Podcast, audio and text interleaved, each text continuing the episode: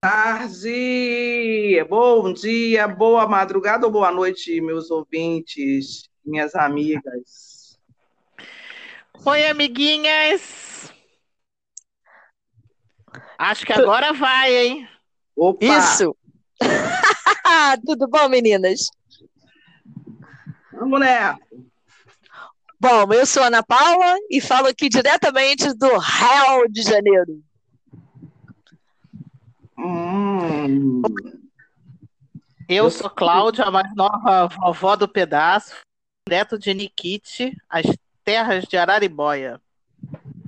Eu, Val Santos, e estou aqui falando do, da região do Rio de Janeiro, mais bonita que existe, que é a Zona Norte.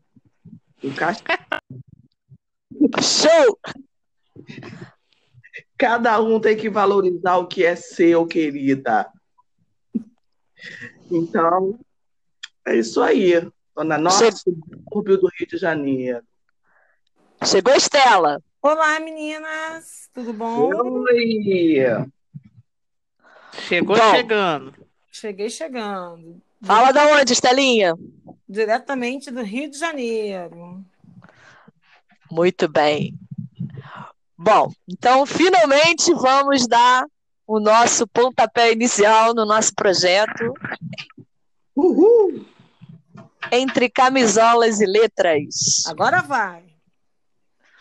Pois é. Vamos que vamos. As pessoas que estão ouvindo esse início nosso não devem estar entendendo por que estamos falando isso. A gente sabe. É isso aí, piada interna. Vamos nessa. Bom, então no nosso projeto Entre Camisolas e Letras, nós vamos começar com um conto do livro Mulheres que Correm com os Lobos. E o conto escolhido foi La Loba, a Mulher Lobo.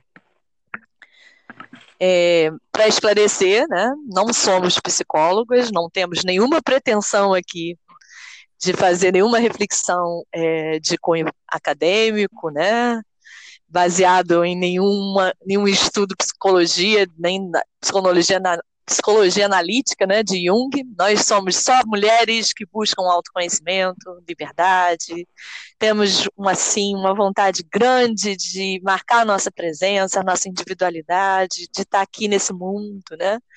E essa conversa, então, será permeada apenas pelos nossos profundos pensamentos, nossos mergulhos, nossa busca pelos ossos. Vamos lá? Vamos. Vamos lá. Comecemos então pelo começo, né? Eu acho que para os nossos ouvintes entenderem, né, a gente vai ter que fazer uma leitura do conto, né? É um conto pequeno, é, La Loba, né? E a gente vai fazer então uma leitura compartilhada. La Loba. Existe uma velha que vive num lugar oculto de que todos sabem, mas que poucos já viram. Como no Contos de Fadas da Europa Oriental, ela parece esperar que cheguem até ali pessoas que se perderam, que estão vagueando ou à procura de algo. Ela é circunspecta, quase sempre cabeluda e invariavelmente gorda, e demonstra especialmente querer evitar a maioria das pessoas. Ela sabe crocitar e cacarejar, apresentando geralmente mais sons animais do que humanos. Dizem que ela vive entre os declives de granito decomposto no território dos índios Taruamara. Dizem que está enterrada na periferia de Fênix, perto de um poço. Dizem que foi vista viajando para o sul, para o Monte Alban, num carro incendiado com a janela traseira arrancada. Dizem que fica parada na estrada perto de El Paso, que pega carona aleatoriamente com caminhoneiros até Morelia, México, ou que foi vista indo para a feira acima de Oaxaca, com galhos de lenha de estranhos formatos nas costas. Ela é conhecida por muitos nomes. La Rueceira, a mulher dos ossos. La Trapeira, a trapeira. E La Loba, a mulher lobo. O único trabalho de La Loba é o de recolher ossos. Sabe-se que ela recolhe e conserva especialmente o que corre o risco de se perder para o mundo. Sua caverna é cheia dos ossos de todos os tipos de criaturas do deserto: veado, a cascavel, o corvo. Dizem, porém, que sua especialidade reside nos lobos. Ela se arrasta sorrateira e esquadrinha as montanhas e os arroios, leitos secos de rios, à procura de ossos de lobos. E quando consegue reunir um esqueleto inteiro, quando o último osso está no lugar e a bela escultura branca da criatura está disposta à sua frente, ela senta junto ao fogo e pensa na canção que irá cantar. Quando se decide, ela se levanta e aproxima-se da criatura. Ergue seus braços sobre o e começa a cantar. É aí que os ossos das costelas e das pernas do lobo começam a se forrar de carne e que a criatura começa a se cobrir de pelos. La Loba canta um pouco mais, e uma proporção maior da criatura. Seu rabo forma uma curva para si, forte e desgrenhado. La Loba canta mais, e a criatura lobo começa a respirar. E La Loba ainda canta com tanta intensidade que o chão do deserto estremece. E enquanto canta, o lobo abre os olhos, dá um salto e sai correndo pelo desfiladeiro. Em algum ponto da corrida, quer pela velocidade, por atravessar um rio respingando água, quer pela incidência de um raio de sol ou de luar sobre o flanco, o lobo, de repente, é transformado numa mulher que ri e corre livre na direção do horizonte. Por isso que, se você estiver perambulando pelo deserto, por volta do pôr do sol, quem sabe esteja um pouco perdido, cansado, sem dúvida você tem sorte porque a loba pode simpatizar com você e lhe ensinar algo, algo da alma. Uh, muito bom. Eita, muito loba. bom. Eita, loba danada. Bom, gente, agora a proposta é a gente começar é, uma conversa, né, sobre isso que a gente ouviu aí, né? Que bateu para cada uma de nós, né? Sem nenhuma ideia, intenção de querer é, interpretar o que é, o conto quer dizer, é, naquelas, naqueles moldes mesmo de teoria literária, né? Em que a gente quer o que, que o autor quis dizer. A gente vai fazer mais numa linha de o que a gente sentiu quando ouviu essa história. Que ideias, que memórias, que coisas vieram à nossa é, mente, né? Quando a gente ouviu isso. É, logo depois ela fala, a, a, ela fala assim, La Loba indica o que devemos pro destrutível força da vida, os ossos. Como se a gente tivesse que o, o, buscar aquilo que é mais essencial, né? Às vezes a gente realmente se perde com, com a capa, com o envolto, né, que seria o pelo e a carne, mas o essencial, o que mantém o esqueleto em pé, são os ossos. E aí o, o conto fala desse recolhimento dos ossos, de procurar aquilo que mantém a gente de pé. E aí, assim, vem também aquela questão da, do, do tempo, né? Que, que foi uma coisa que me bateu muito. O tempo de recolher os ossos e o os ossos para que virem um esqueleto, né? Uma, um funcionamento harmônico. Ela podia simplesmente recolher ossos mas é a construção harmônica e o encantamento da canção que torna isso um ser. E no meu caso também a questão dos ossos, que a Cláudia falou, ela coloca que eles representam a força indestrutível. Né? E, a, e me veio a questão do quantas mulheres a gente não conhece né, na nossa vida, ou nós mesmas, em algum momento, passamos por, por algo que a gente achou ah, aquela pessoa não vai conseguir se levantar, se reerguer, e essa mulher vem e ela ressurge, né? Ela recolhe os ossos e daqueles ossos ela se reconstitui. É, é, antes da gente entrar nas considerações sobre, o, sobre a, realmente o conto, é, logo no início, né, já na introdução do, do, do conto, né, é, a Clarice me faz uma provocação que me inquieta, né? Foi quando ela falou dos três, três tipos de ouvidos, né? O que antigos é, anatomistas falavam de um nervo auditivo dividir-se em três ou mais caminhos das profundezas do cérebro, né? Que seria o ouvido era para a gente ouvir coisas rotineiras, o segundo seria para ouvir aprendizagens da vida ou da arte, e o terceiro seria para ouvir a própria alma, né, que pudesse ouvir orientações e adquirir conhecimentos enquanto estivesse aqui na Terra, que para mim é a intuição, né? A fala dela aí é a gente ouvir com a voz da alma, é a intuição, e que a gente fosse ouvir esse conto, né, com essa voz da alma. E aí eu falei, uau, vai vir aí um senhor conto. Exatamente, Val. Esse ponto do, do, do, livro é bem interessante, né? Desse, da questão do ouvir, né? Desse ouvir mais minucioso, né? Que você falou da intuição, também me bateu muito forte isso, da intuição. E além da intuição, fiquei pensando na questão do autoconhecimento e do autocura, né? Como essa mulher, que somos cada um de nós, né? nós temos esse poder de autocurar, né, de se reerguer, né?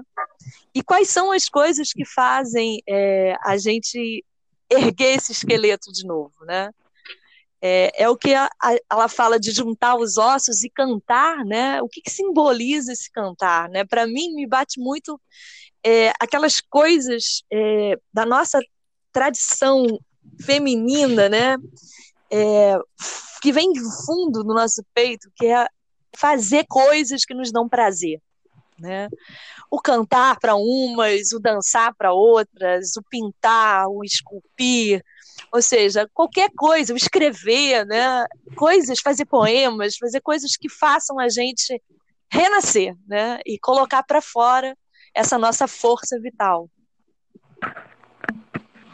Uma coisa na introdução que do que me chamou a atenção é o quanto é, o livro tem a ver com a gente, porque com a gente enquanto grupo, porque ela fala de o quanto os contos de fadas e as histórias nos nos e explicam como vivenciar algumas coisas. E o de quanto algumas histórias foram é, abortadas, né, separadas não entendêssemos determinadas situações. E assim, para a gente, enquanto grupo, né, um grupo que envolvido com a literatura, que tem na, na narrativa a sua paixão, perceber o quanto histórias trazem ensinamentos. Né? Elas são diversão, elas ensinamento, mas elas são vivência, né? Uma história como essa da, da Loba, além de trazer é, um fato, uma lenda que pode ter sido verdade ou não, ela traz ensinamento, né? Ela traz reflexão. E o quanto o quanto de que histórias abortadas é, da vivência, como as histórias do, da, da cultura africana, as, as histórias dos mitos negros, quanto isso traz para esse povo, né, um sentimento de não pertencimento, o quanto que a história e as narrativas veiculadas nas, nas escolas, né, fizeram um, um, uma situação excludente, né? A gente só conta a história do branco, do vencedor, do herói. É, também me chamou a atenção, é, além da introdução, né, antes do La Loba, e a própria história da La Loba, como ela fala dessa força feminina, né? é, essa força criadora da mulher, né? Que gera novos, novos, seres humanos, né? E como ela é, é um, pegando um pouquinho do que a Cláudia falou, como a, as pessoas sabem, né? O universo sabe dessa força da mulher e eles querem a todo momento é, canalizar colocar amarras na nossa força, né? Seja também pelas histórias, né? seja é, pela é, as regras, né? Que eles querem colocar é, regras do tipo é, menina tem que sentar de perna fechada, menina tem que fazer isso, fazer aquilo. São tantas regras, tantas coisas que querem realmente fechar essa nossa força, porque é, no fundo eles sabem que nós somos a força, mas, e, e, que a gente pode, a gente não tem limites. Vocês concordam que a nossa força é ilimitada? Sim. E aí, a todo momento, Sim. estão nos, tentando nos colocar limites.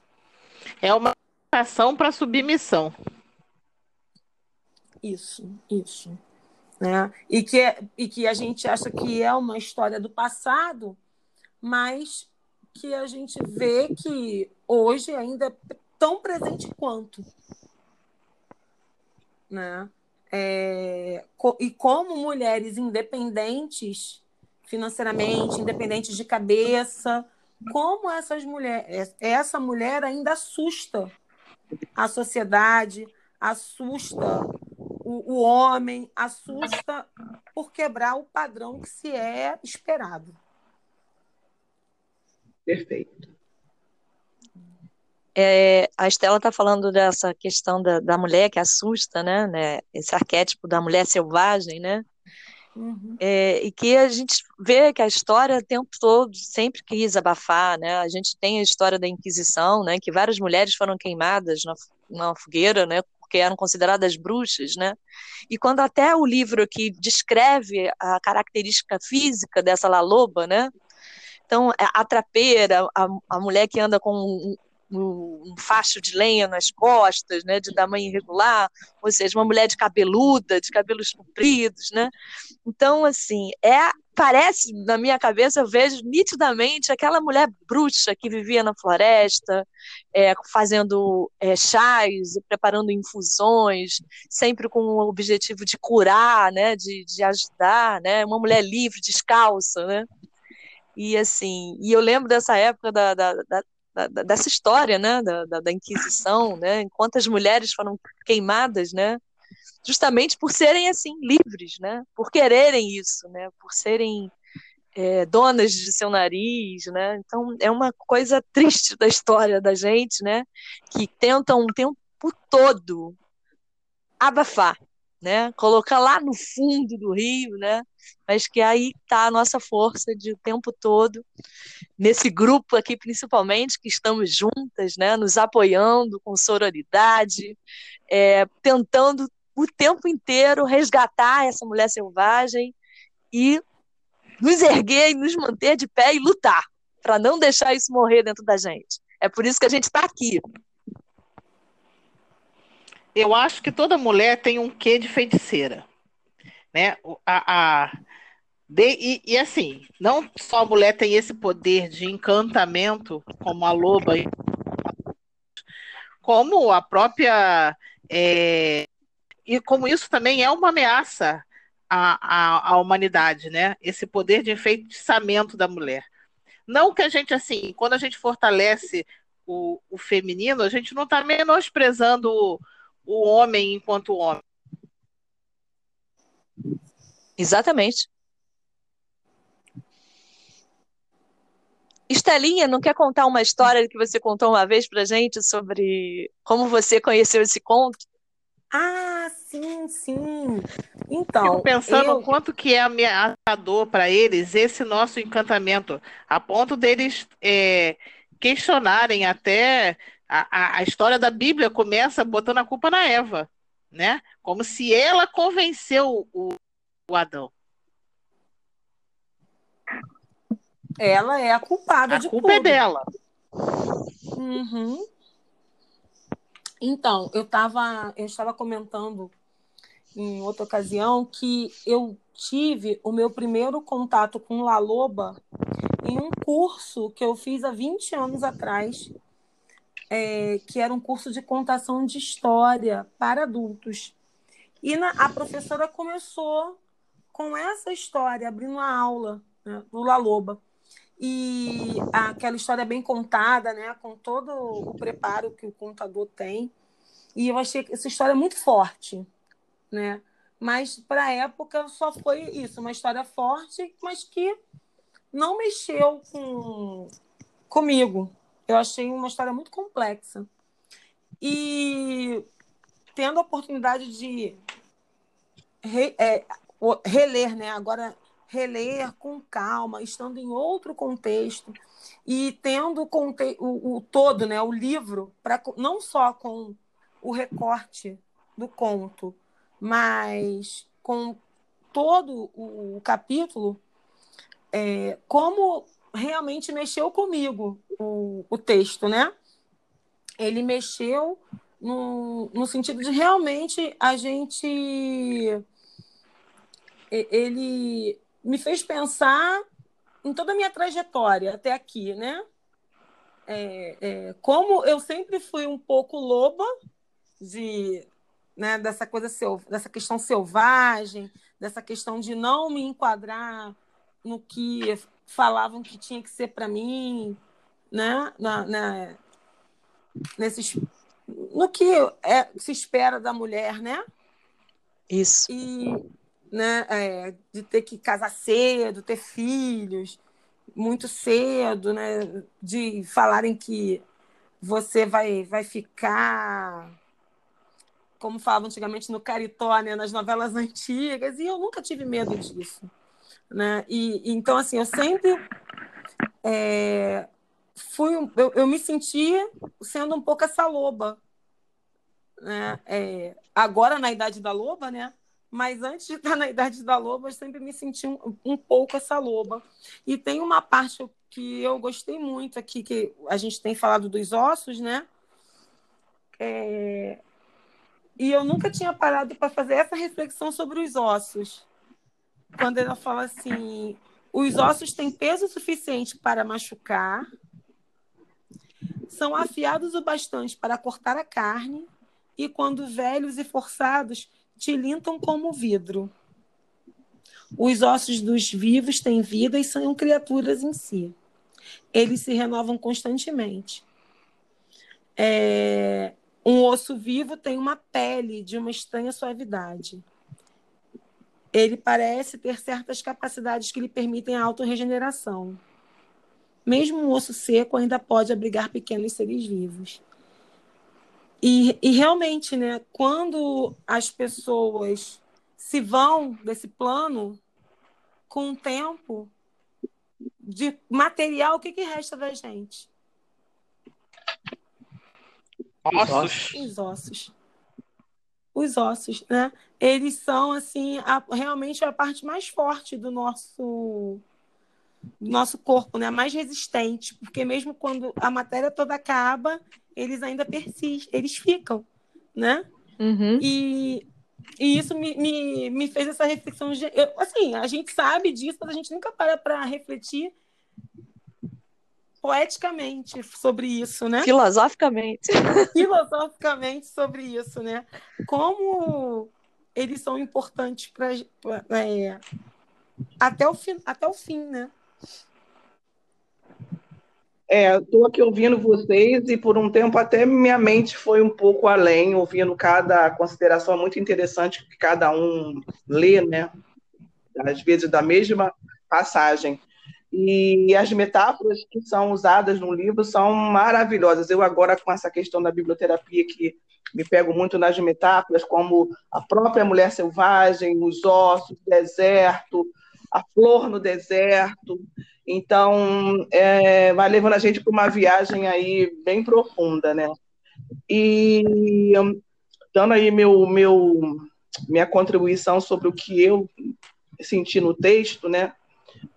Do texto, não, do conto da La Loba, essa velha mulher, né, que é o arquétipo da mulher selvagem, e não é a mulher selvagem, ela fala muito claro, não é porque é mulher selvagem, aquela mulher que, que, que, que fica suja e que, que as ideias que as pessoas têm, né, fora de si, não é aquela mulher que não é tão doméstica e como a própria como a própria colocou, né? não está dentro desses padrões tão domesticados ou que as pessoas impõem para a gente. Né?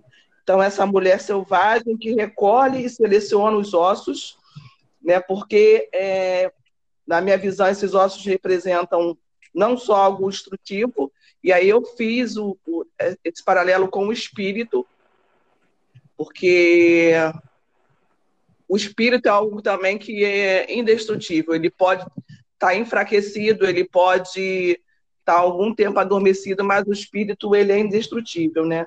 E desses melhores ossos que ela recolhe, né, ela recria essa loba e depois ela emana uma energia, uma energia que vital, né, que ela usa através do canto, que também é uma outra metáfora aí, o canto como algo que, que ajuda nesse ressurgir, né? junta o canto mais algo da natureza que fez essa loba ressurgir, né? Que faz a gente ressurgir é, a gente está lá embaixo, né? Então, assim, é algo realmente maravilhoso. E para mim se assemelhou muito ao processo da ressurreição. Eu tô num, eu sou uma pessoa bastante espiritualizada, então eu estou vendo essa coisa como né, o renascer, a possibilidade que a gente tem, que às vezes a gente não usa do ressuscitar, do renascer, do, do, do, do ressurgir mesmo das cinzas, né? E, e, aí eu queria frisar aqui as perguntas, depois que a gente recolhe os nossos ossos, né, que ela, ela nos instiga a isso, né, depois que a gente está no nosso deserto, que a gente virou osso, que a gente recolhe os nossos ossos e a gente seleciona quais ossos a gente quer e quais ossos a gente não quer se essa parte do melhor da gente quando ressurgir, ela faz algumas perguntas, né, aqui na, nas considerações finais dela. Se existem algumas boas perguntas a fazer enquanto decidimos qual será a canção, né, o nosso verdadeiro canto que vai fazer ressurgir essa loba, seria o que aconteceu com a voz da minha alma? Quais são os ossos enterrados na minha vida? Em que condições está o meu relacionamento com meu self instintivo? Quando foi a minha última vez, a última vez que eu corri livremente? Como posso fazer com que a vida volte a ter vida?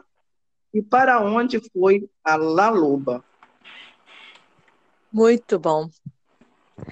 Bom, gente, é, é, a gente já está se aproximando do final, infelizmente o nosso.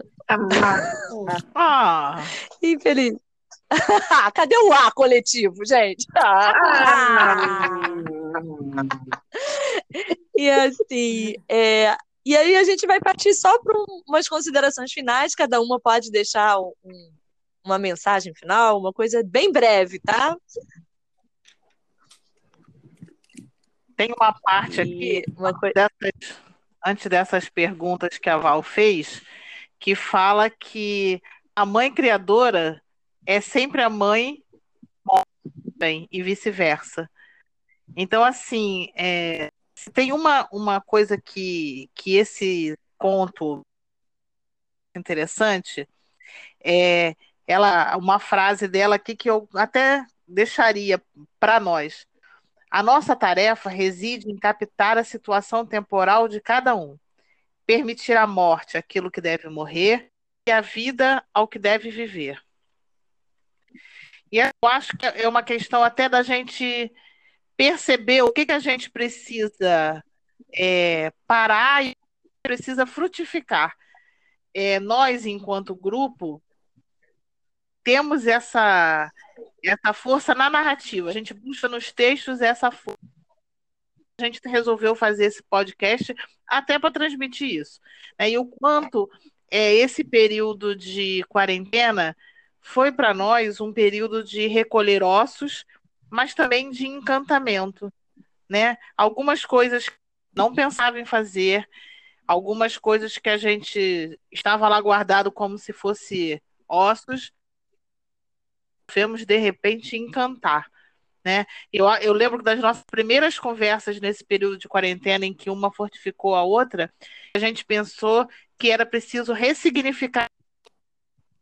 Em vez de ser um tempo de lamentação, foi um da gente buscar coisas novas, se outra, juntar ossos juntos e ao mesmo tempo dar encantamento. Esse podcast é uma canção nossa, conjunta, é, que tentando dar coisa que possa servir também para o outro. Perfeito, é isso mesmo. Olha, eu eu acho que a Cláudia falou muito bem o, o quanto esse podcast é importante para a gente, né? E o quanto nós nos ressignificamos na, nessa quarentena. E eu ainda fico com os ossos representam a força indestrutível. Uhul! eu acho que essa quarentena para gente, essa pandemia mostrou que realmente nós somos nós fomos, nós fomos, nós somos, estamos e queremos continuar indestrutíveis, né? Com os nossos altos e baixos, mas seguindo firme na nossa caminhada aqui, né, no nosso grupo, nossa caminhada literária, né? E eu também vou aproveitar para fazer um convite, né? Que ah, esse é o primeiro de muitos.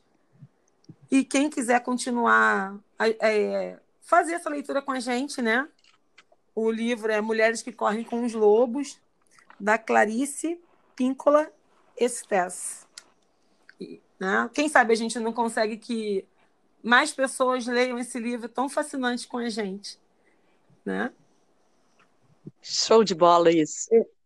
É, eu queria aqui no, no, encerramento né, desse momento único, e que eu estou bem emocionada, eu não, eu não achei que, que seria assim, né, porque realmente nós somos um grupo que tem contribuído muito uma com a outra, né, no sentido de de, de, apoiar, de sororidade durante esse período, essa travessia da pandemia. Então, sim, está sendo um momento para mim bem importante. E eu queria ler um pedacinho final desse capítulo, né, que já ela faz as considerações finais, e que ela fala: não seja tola. É, volte para debaixo daquela única flor vermelha e siga em frente, percorrendo aquele último e árduo quilômetro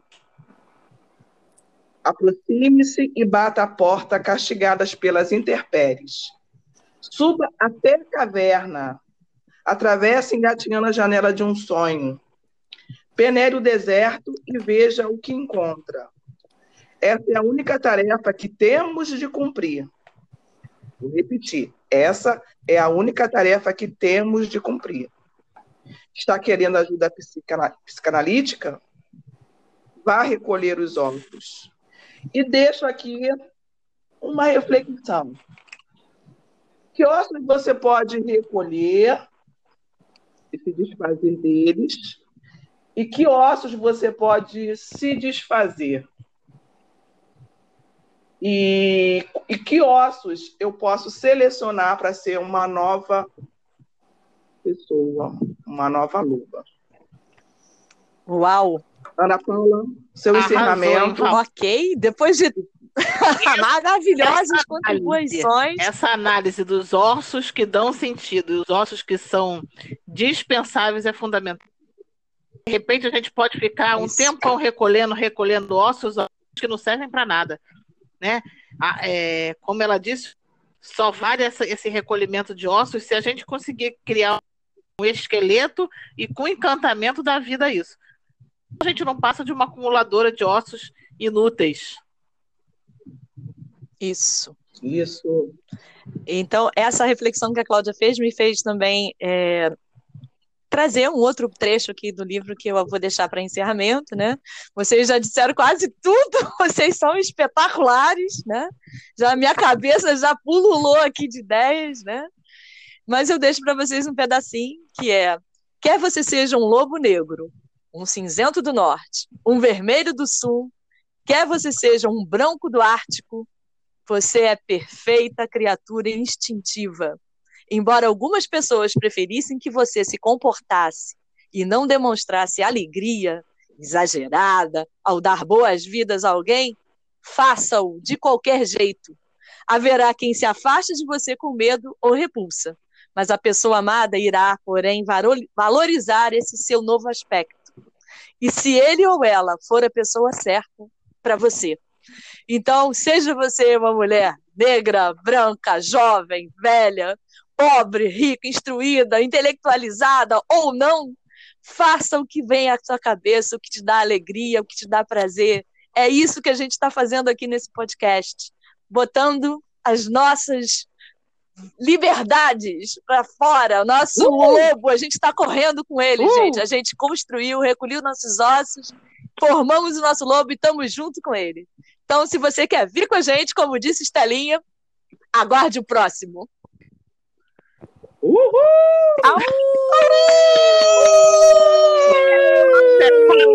É aquilo que quer ser e do jeito que quiser ser.